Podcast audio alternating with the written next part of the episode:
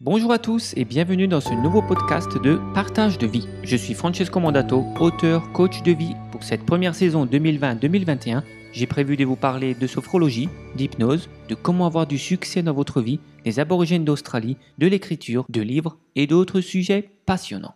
Bienvenue dans ce 23e podcast. Après avoir parlé de succès, de réussite et d'argent, parlons désormais de bien-être. De bien-être physique et mental. Durant les quatre prochains podcasts, je vais vous partager un outil qui a largement fait ses preuves maintenant au fil des dernières décennies.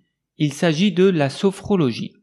Je la pratique depuis tout jeune, car je suis entré en école pour devenir sophrologue à l'âge de 18 ans. J'ai obtenu un master en sophrologie holistique et depuis toutes ces années, je m'en sers aussi bien sur moi-même que sur mes clients et élèves. Alors la sophrologie, voyons un petit peu déjà l'étymologie du mot sophrologie. En fait, cette technique a été créée par Alfonso Caicedo en 1960.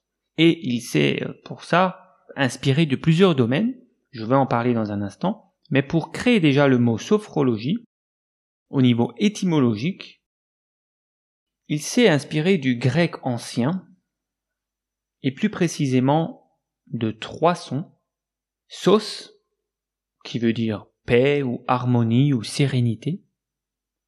Phrène, qui veut dire esprit, conscience ou cerveau. Et logos, qui veut dire discours, science ou étude. Donc, puisque nous avons la paix, l'harmonie, avec l'esprit, la conscience et la science ou l'étude, ceci veut dire, en fait, étymologiquement, que c'est l'étude de l'harmonie de la conscience, ou l'étude de l'esprit en paix, ou bien la science d'avoir votre cerveau serein. Voilà en gros l'idée. Alors Alfonso Caicedo était un neurologue et au courant de sa carrière, il a décidé d'aller étudier un petit peu d'autres courants, d'autres types de médecine parce qu'il trouvait que la médecine occidentale ne lui suffisait pas pour guérir tous ses patients. Alors il a étudié la psychiatrie, la philosophie, la Grèce classique, la psychologie, la neurologie contemporaine, certains mouvements de l'Orient comme le yoga, le bouddhisme, le zen, la relaxation et l'hypnose. D'ailleurs, on appelle très souvent la sophrologie la petite sœur de l'hypnose.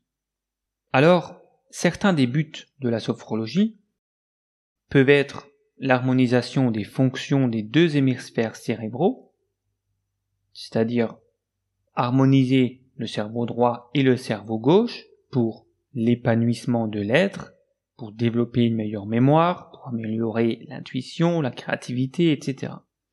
Ensuite, pour devenir plus conscient, c'est-à-dire améliorer la concentration, mieux se connaître, le développement petit à petit d'une pensée positive, une protection contre le stress et un vécu de la réalité plus objective, c'est-à-dire une prise de distance avec les émotions, contrôle des émotions et même le contrôle de la douleur, vivre ici et maintenant, être présent et ancré, enraciné dans son corps. Une des façons de devenir plus conscient grâce à la sophrologie, c'est de prendre conscience de ce que nous n'avons pas conscience. C'est-à-dire que nous avons le conscient, le subconscient et l'inconscient.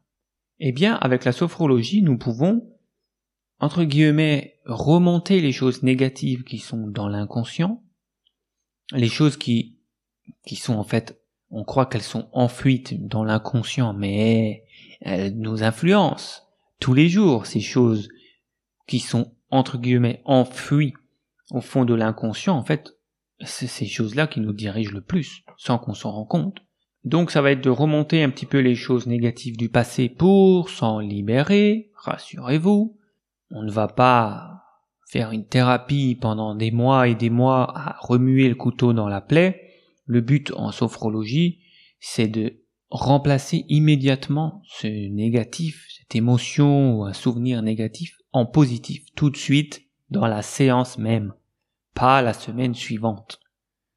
C'est ça qui est très puissant quand on a des outils comme la sophrologie, comme l'hypnose ou comme le FT et tous les outils que j'utilise moi-même en thérapie holistique.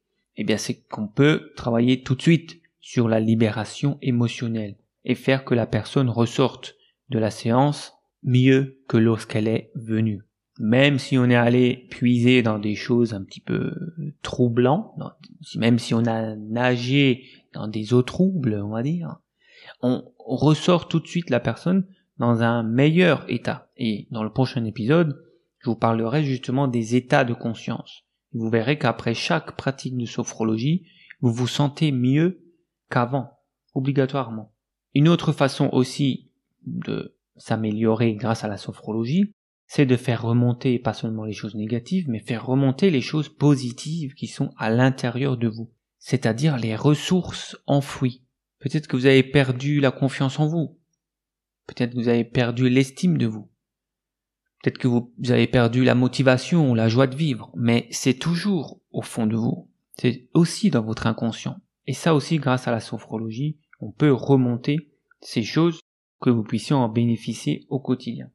Donc Alfonso Caicedo, il a vraiment voulu euh, compléter sa médecine, euh, on va dire, euh, médecine vraiment occidentale, inspirer beaucoup de ces disciplines qui ont à voir avec le corps, l'énergie du corps, les pensées, le mental. Et il a donc allié tout ça pour créer la sophrologie. Et maintenant, comme je l'ai dit en introduction, la sophrologie, elle a déjà fait ses preuves. Dans ce podcast, j'essaye pas de vous vendre la sophrologie ou de vous dire que, de vous faire croire que ça marche, euh, parce que si vous le croyez pas, c'est juste que vous n'avez pas vu toutes les quantités astronomiques de résultats positifs qu'il y a eu dans le monde entier, dans toutes les sphères, que ce soit dans le sport, que ce soit dans la médecine, que ce soit dans l'augmentation de la confiance en soi, de la préparation aux accouchements dans les hôpitaux, etc. C'est prouvé, des, milliers et des milliers de cas cliniques avérés qui ont été faits vraiment dans un cadre réglementé, on voit vraiment que la sophrologie est efficace. Et puis c'est aussi tout simplement que vous n'avez pas essayé. Donc je vous invite tout simplement à essayer avec moi ou avec un autre praticien du moment que vous avez la preuve par vous-même des effets bénéfiques de cette pratique. J'espère que ce nouvel épisode vous a plu. Vous avez la possibilité de faire un don pour ce podcast d'un euro, deux euros, trois euros, cinq euros ou ce que vous voulez en cliquant sur le lien qui se trouve ci-dessous. Si vous avez des questions, n'hésitez pas à laisser un commentaire. Je vous donne rendez-vous pour le prochain podcast numéro 24 dans lequel je vous parlerai des différents états et niveaux de conscience. Ce n'est pas la même chose, les états de conscience et les niveaux de conscience. Il y a trois états de conscience, selon Alfonso Caicedo, et quatre niveaux de conscience, voire cinq, mais la plupart d'entre nous ne connaissons que les quatre premiers durant une vie. Sachez que si vous voulez pratiquer la sophrologie, vous pouvez me contacter pour une séance à distance par visio ou bien télécharger des séances en MP3 sur mon site francesco-mandato.com. C'était Francesco Mandato pour le podcast hebdomadaire Partage de vie. Pour me contacter, vous pouvez le faire par les réseaux sociaux Facebook, Instagram, YouTube ou par email à francesco.mandato.yahoo.fr. Aidez-moi à faire connaître ce contenu gratuit en vous abonnant, en laissant un commentaire et en partageant auprès de vos amis.